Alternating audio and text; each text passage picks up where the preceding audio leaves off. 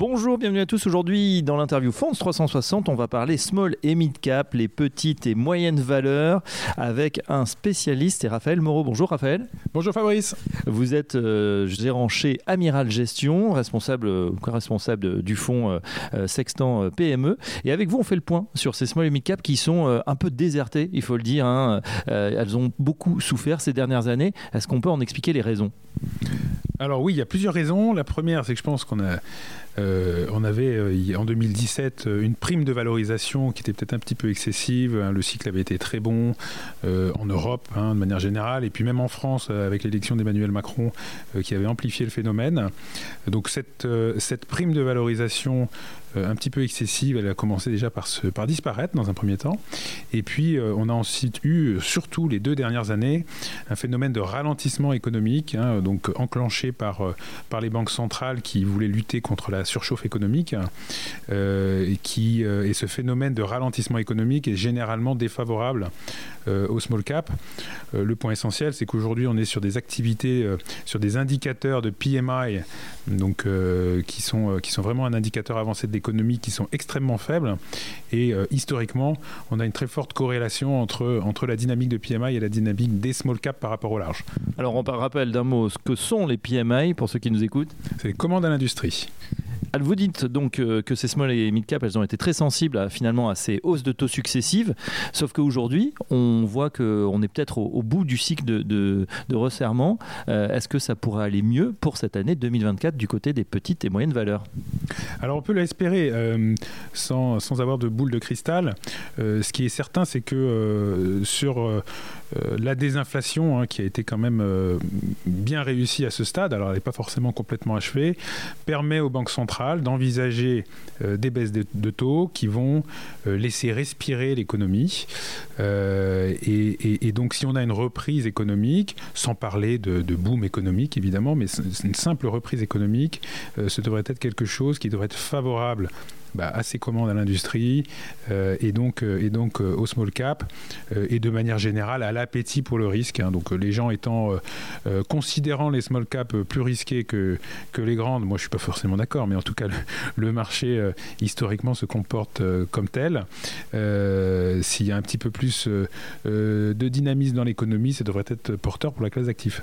En tout cas, on a vu que quand ça baissait, ça baissait beaucoup, ça, sous-performait. C'est vrai que ça peut également surperformer. J'ai une question, Raphaël, sur les flux. On voit qu'effectivement, euh, bah, peut-être les gérants, euh, euh, monsieur madame, tout le monde préfère investir sur quelque chose de plus sécur. Alors quand on a euh, du taux sans risque ou des obligations qui rapportent du 4,5-5%, est-ce qu'on n'est pas dans une situation où ça risque de durer et donc une désaffection durable pour ces petites et moyennes valeurs? Moi, je pense pas que c'est durable. Je pense que c'est vraiment totalement corrélé euh, au fait euh, qu'on a eu ce, ralentissement économique.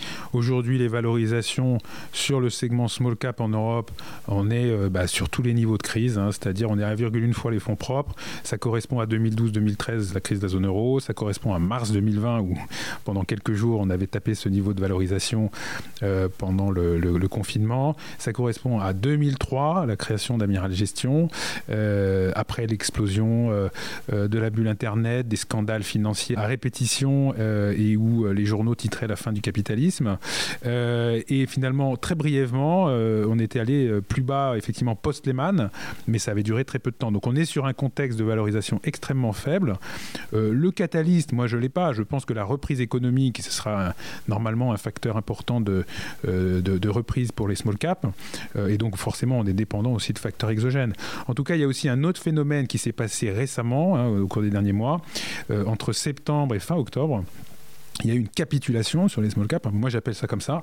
C'est-à-dire qu'entre le 1er septembre et le 25 octobre, euh, les small caps ont décroché de 20% en France, le CAC Small, euh, avec euh, des gens qui craquaient, euh, plus pas d'acheteurs en face. Et, et ça s'est suivi par une forte période de reprise, puisqu'on a quasiment effacé toute cette baisse, en fait, en fin d'année. Et Ça a été le formidable rallye boursier de fin d'année, donc les grandes capitalisations en ont profité, mais les petites ont rattrapé leur retard? elles ont rattrapé leur retard de, des derniers mois. Mois, in fine, les, indices large cap ont quand même fait des belles, une belle année, alors que les, small cap ont eu une petite baisse. Mais souvent, ces phénomènes de capitulation, que ce soit à la, hausse ou à la baisse, hein, quand les cours partent en chandelle en fin de cycle haussier, c'est souvent la fin du cycle haussier. Et inversement, quand on a une capitulation, un, mini crack en fin de période baissière, c'est souvent une inflexion de tendance. Donc, pour moi, les, les, les facteurs clés, c'est qu'on a des valos qui sont basses, mais ça c'est déjà le cas depuis un bon moment. On a des PMI qui devraient se reprendre.